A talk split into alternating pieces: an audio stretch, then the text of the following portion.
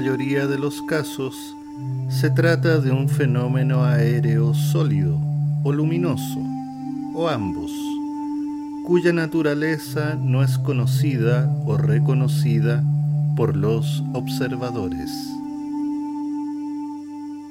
El mito moderno de los ovnis nace el 24 de junio de 1947 al sureste de Seattle, en Estados Unidos. Ese día, el ingeniero y piloto Kenneth Arnold, volando sobre las rocallosas, se encuentra en pleno vuelo con nueve platillos voladores. La experiencia de Arnold da la vuelta al mundo a través de los medios de comunicación. Y desde ese momento, lo que Arnold denominó como platillos voladores comienzan a generar la fantasía y el interés en el mundo entero, fijando la vista de millones de seres humanos en el cielo. Soy parte de la noche.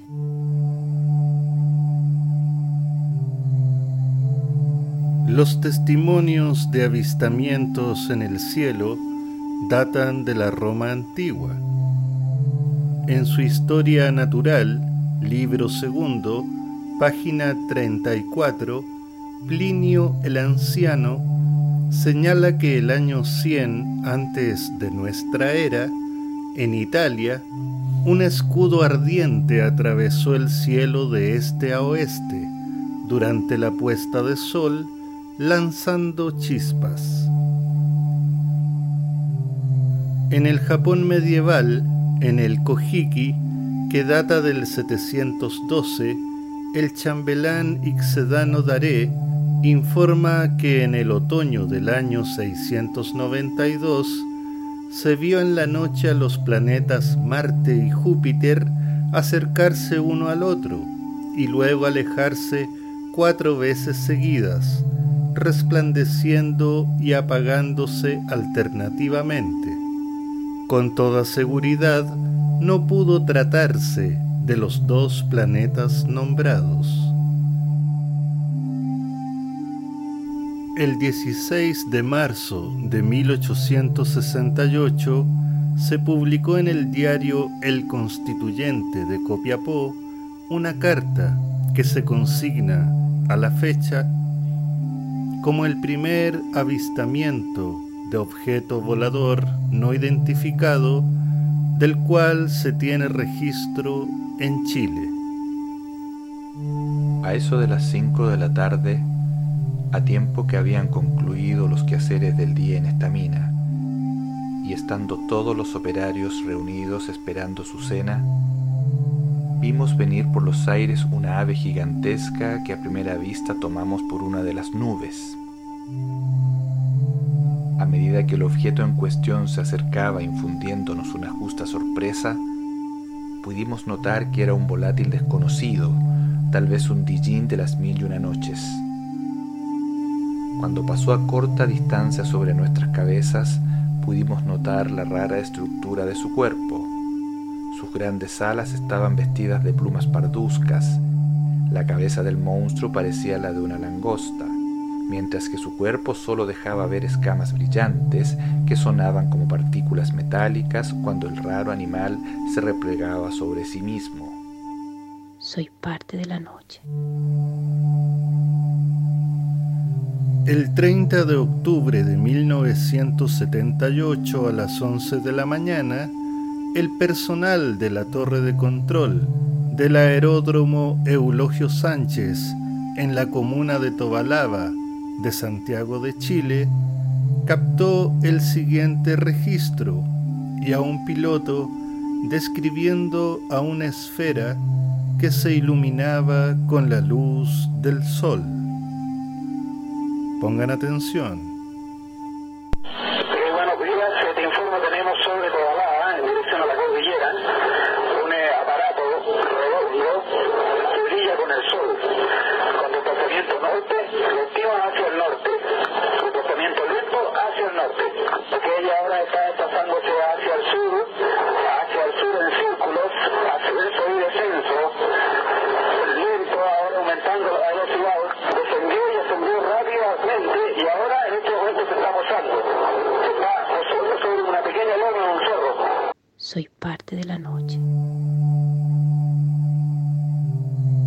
El siguiente relato lo envía mi amigo Jaime y es una experiencia que tuvo hace años con unas extrañas luces. Mi agradecimiento de antemano a Jaime por compartir su experiencia con todas y todos nosotros. Pongan atención.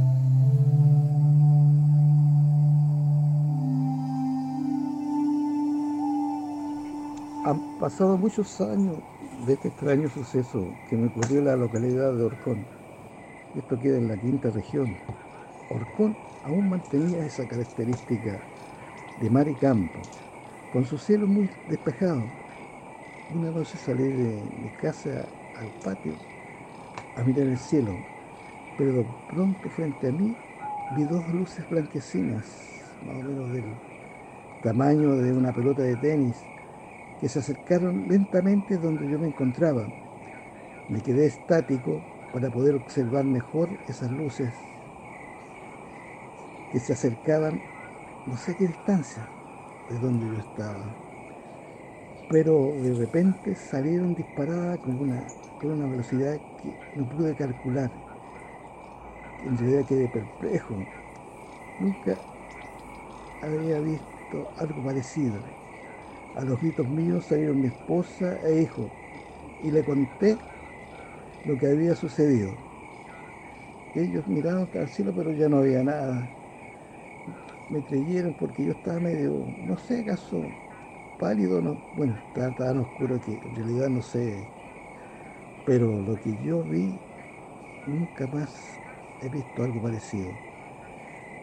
Ojalá que pueda tener algún encuentro más relativamente cercano para ver de qué sucede. Pero en realidad no sentí miedo, ¿eh? sino que una, una curiosidad muy grande. Así que bueno, eso es lo que les puedo decir. Soy parte de la noche. El siguiente relato es un aporte de un amigo anónimo y sucedió hace ya 40 años. Esta historia será narrada en la voz de mi amiga Sandra Betancourt. De antemano mi agradecimiento a este amigo anónimo y a Sandra por presentarnos esta historia. Pongan atención.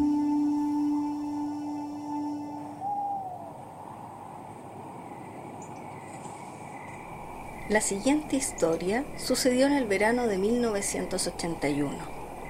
Estábamos en un pueblito de la provincia de Colchagua y habíamos viajado al bautizo de mi prima Graciela. Recuerdo que fue un día hermoso. La familia, mis padres, mis abuelos, mis tías y tíos felices de verse. Y todo se desarrolló en un ambiente de alegría, lo que era lógico, pues era el bautizo de una nueva integrante de la familia. Los niños jugamos todo el día en esa casa de campo y bajo el parrón maravilloso que nos protegía del sol. Llegada la noche, la fiesta seguía y recuerdo claramente que mi tía Isabel, la madre de Graciela, pidió que apagaran la música porque la niña se había quedado dormida. En ese momento todos estábamos en el jardín de la casa, los niños jugando y los adultos conversando con una copa o vaso en una mano y en la otra un cigarro encendido. En ese momento sucedió algo extraordinario que aún recuerdo en mi mente. Alguien dice, miren el cielo, ¿qué es eso? Bajo un negro cielo nocturno de Colchagua, lleno o más bien copado de estrellas, venía de sur a norte un círculo blanco pero semitransparente, que al moverse dejaba ver las estrellas sobre él. Si lo comparo con algo tangible, era como una hostia, de esa que los curas comen en la misa. Todos, niños y adultos, observábamos en silencio. El miedo lo sentimos cuando ese objeto estaba sobre nuestras cabezas. Supongamos que nuestras cabezas eran la línea del Ecuador Entonces la luz ya había cruzado todo el hemisferio sur en aproximadamente 20 segundos. En ese momento, una tía dice, entren a los niños. Otro tío dice, tranquila, estamos todos aquí, no va a pasar nada. Recuerdo que me asusté, no podía entender cómo eso cruzaba la inmensidad del espacio, o mejor dicho, ese cielo estrellado maravilloso de manera tan soberbia para dejarse ver por nosotros y quizás cuánta más gente. La luz siguió su trayecto en forma recta, cruzó todo el cielo y se perdió tras los cerros en dirección al norte. Después de eso, las tías y tíos comentaban que sería un satélite. Otro tío dijo, avión no era. Esa aparición marcó el bautizo y nuestros recuerdos. Graciela hoy sabe que en su bautizo pasó un ovni. Todos coincidimos que fue un ovni, pero también un espectáculo hermoso, algo que nunca jamás ninguno de nosotros volvió a ver en su vida. Soy parte de la noche.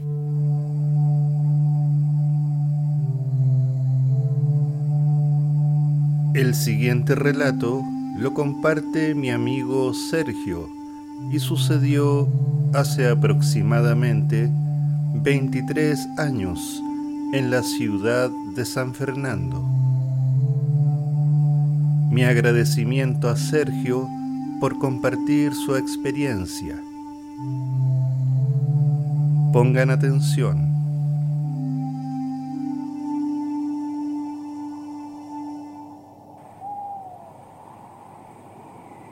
Bueno, referente a este tema, eh, te puedo contar, Roberto, que hace unos años, la verdad no recuerdo cuánto tiempo, eh, para darte un contexto temporal, estaba muy de moda el programa Omni en TVN que hacía el gran Patricio Bañados.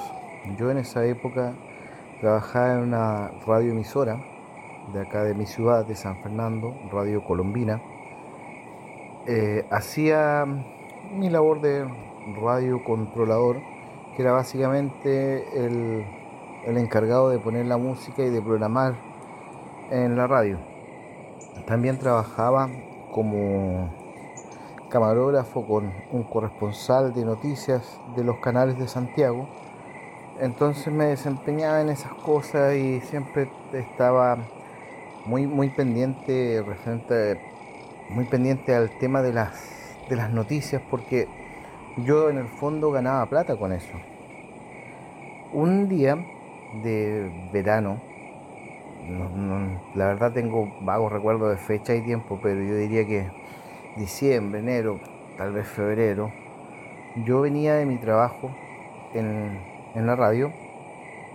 Como te decía anteriormente, estaba muy de moda el tema del, del fenómeno ovni de gracias a este programa que hacía Patricio Bañados en Televisión Nacional, y que tenía la particularidad de que era un, programa bastante documentado, a diferencia de, otros que se basaban en más que nada en, en cosas súper informales, este programa era bastante documentado, entonces le dio un poco de seriedad al, al tema ovni. Ese día yo había salido de mi trabajo, de mi turno en la radio a las 8 de la tarde y yo caminaba de mi casa a la radio, no había más de 10 cuadras, ciudad chica. Entonces yo, yo caminaba y me vine caminando hasta mi casa. como te digo, en esa época tiene que haber sido, no sé, la verdad, trato de recordar la fecha tal vez 2000, 2000 y algo, no recuerdo bien. Y yo venía caminando hacia mi casa por la calle Valdivia que desemboca hacia la Plaza de Armas de San Fernando, donde hay un añoso liceo, tal vez uno de los más antiguos de Chile, el Liceo de Hombres Neandro Chilling, que fue fundado justamente por este profesor, don Leandro Chilin, y que es un monumento histórico nacional, su edificación. Bueno, y hoy como todo monumento histórico está en deplorables condiciones, pero bueno, no, no, viene al tema de eso. Y yo venía caminando por esta calle, ya con el atardecer lento del verano, ¿cierto? Con este ocaso que, que con este sol que nunca se quiere ir y que va bajando lentamente. Y cuando, cuando caminaba ya a menos de media cuadra al llegar a la plaza de, armas de, San Fernando, en un cielo completamente celeste, prístino, prístino eh, carente de toda nube, eh, llego a este lugar y de pronto como que emerge desde detrás del edificio del Liceo de Hombres, del Liceo Nandro Chilling, una construcción de adobe de dos pisos. Desde atrás emerge una especie de nube, pero con la particularidad que era con la forma de un picarón y circular. Circular con un agujero al medio, ¿cierto? Eh, me llamó la atención esta nube porque salió desde abajo, la primera cosa extraña que apareció desde atrás, como te digo, desde este edificio. Eh, entonces ya la hacía extraña. Y esta nube se levanta, se posa y queda sobre este edificio, no sé. Yo la veía un par de metros sobre este edificio y era una nube blanca, muy, muy blanca, con, esta forma esférica perfecta y con un agujero al medio. Yo la primera asociación que hice eh, era la de un picarón, porque esa era la forma, era, era una nube circular con un agujero al medio y que de repente destellaba colores. En este caso, de verano, 8 y algo de la tarde, se lograban destellar, ver pequeños destellos de colores. Estuvo posada ahí toda mi caminata. Yo llegué a la esquina de la Plaza de Armas un par de minutos tal vez. Y seguí ahí. Me paré en, la esquina. Me quedé mirando esta nube. Y de pronto esta nube comenzó a ascender. Esto, como te digo, de día, en, en, un ocaso de verano, que son súper lentos, que son con colores muy amarillos, pero esta nube no se afectaba con esos colores del sol. Esta nube se mantenía blanca muy muy blanca, yo la podría, te podría decir que era como vapor tal vez, porque era una nube muy clara, con esta forma de picarón, con este agujero al medio, y con unos pequeños destellos de colores muy tenues que de repente salían desde el interior de la nube. Me quedé mirándola un par de minutos hasta que esta nube comenzó a hacer un ascenso lateral, tal vez no sé si sea el término, el término correcto, pero comenzó a hacer un ascenso lateral hacia arriba y hacia el norte simultáneamente. Esta nube se elevó, se elevó hasta que en, el, en, el, en esta elevarse y moverse hacia el norte se comenzó a difuminar y finalmente desapareció. Me llamó la atención, sí, como te digo, estaba muy de moda, incluso en ese tiempo en la radio había un, una persona que hacía un programa sobre el fenómeno y que estaba tan convencido de lo que hacía que él pagaba este espacio de programa con sus propios recursos. Entonces yo estaba muy, muy al tanto del tema. Yo siempre he creído que no podemos ser lo único acá. Entonces, pero en el momento yo no hice ningún tipo de asociación.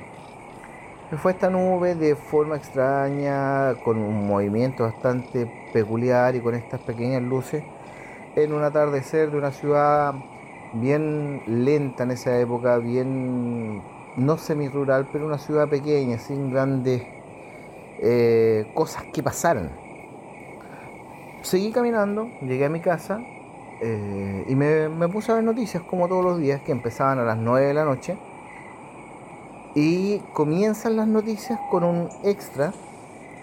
Y el extra había sido el avistamiento en distintos lugares de, del país recuerdo perfectamente, muy al norte, en el centro y hablaban de eh, Rancagua, de un ovni y, en la descripción de, esta, de este avistamiento se, describía esta nube que yo había visto. Mm, me llamó mucho la atención, me, entró la duda, eh, de pronto aparecieron en estas mismas noticias un par de videos y un par de imágenes eh, y me di cuenta que era lo que yo había visto. Me quedé con, esta sensación de, querer más, de, haber, de, haber, de haber querido ver más o de haber querido entender en el momento de qué se trataba. No pasó, no pasó, fue, un, fue eso. Eh, en, este en ese momento me llama la persona con la que yo trabajaba de camarógrafo para, para los canales de televisión que éramos corresponsales de noticias, porque teníamos que ir a entrevistar a dos testigos de este avistamiento ovni en San Fernando que ya estaban, que se habían comunicado en ese momento con Mega, que era un canal emergente, un canal nuevo, y que compraba todo este tipo de noticias. Mientras vamos a entrevistar estos dos testigos, eh, yo le comento a, la persona con la que yo trabajaba, le comento esta situación y, pasé de ser el camarógrafo de esta noticia a ser un testigo más de la noticia. Nunca, nunca se volvió a dar el tema, nunca se, se comentó más del tema, pero fue bastante particular porque se alejó mucho de esta visión de, o de esta estereotipo del avistamiento ovni, del platillo volador, del disco metálico que se ve en la noche. Eh, fue totalmente distinto. Como te, como te comento, yo lo vi en un atardecer de verano. Eh, nunca se había hablado de este tipo de ovnis que parecían nubes. Y fue el primer avistamiento de este tipo de, de este tipo de formas y, por eso fue una noticia muy, muy bullada, muy comentada. No, no, sé em, si después volvió a pasar, pero sí comenzó una serie de avistamientos en distintas partes de Chile eh, de, de figuras ovnis de distinto tipo, pero este fue uno de los más importantes porque se trataba de algo eh, completamente distinto, algo no, no, descrito anteriormente. Como te comento, yo no, soy tan egoísta como para creer que somos el único planeta con vida inteligente dentro de una cantidad innumerable de, de planetas y de millones de galaxias. Creo que hay más, creo que hay muchos. La razón por la que vienen Tal vez sea la misma razón por la que nosotros vamos a allá, a la luna, ahora a Marte. Pero pero que vi algo que podría describir como extraño y distinto en el cielo, sí lo hice. Sí vi esta, esta figura, esta nube de movimiento extraño, de luminosidad extraña, en un atardecer de verano en mi, bucólico San Fernando. Y quería contártela. Eh, quería hacerme parte de, de la noche en este programa, en este podcast que tú haces, porque es una experiencia que he contado muy pocas veces y que conocen muy pocas personas. Y alguna vez te lo comenté y quería que, que fuese expuesto tal vez. Hay más gente que lo vio, hay más gente que recuerda esta historia y yo no soy el único que se puede hacer parte de la noche. Que esté muy bien. Soy parte de la noche. Estrellas brillantes, meteoritos, globos sonda iluminados por el sol, satélites artificiales que regresan a la atmósfera. Cualquiera de estos elementos, con frecuencia y como es tradición, son confundidos con objetos voladores no identificados, motivos suficientes para que las y los escépticos no crean, para que las y los ignorantes se burlen. A partir de la experiencia de Kenneth Arnold en 1947, el gobierno de Estados Unidos dispone de parte de su conocimiento científico y militar en la investigación de los ovnis, pensando derechamente que se trataba de armas secretas rusas, y era lógico. La Segunda Guerra Mundial había concluido.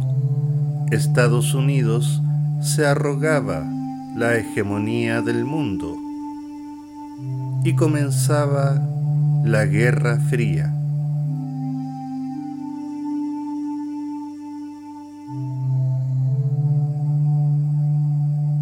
Luces en el cielo, desde la ínfima altura del ser humano, no podemos apreciar realmente qué son estos misterios y menos encontrarles un sentido a su presencia. Mi agradecimiento a Jaime Retamales en la colaboración del material de este capítulo y a los testimonios de don Jaime, el amigo anónimo, la lectura de Sandra y la experiencia de Sergio.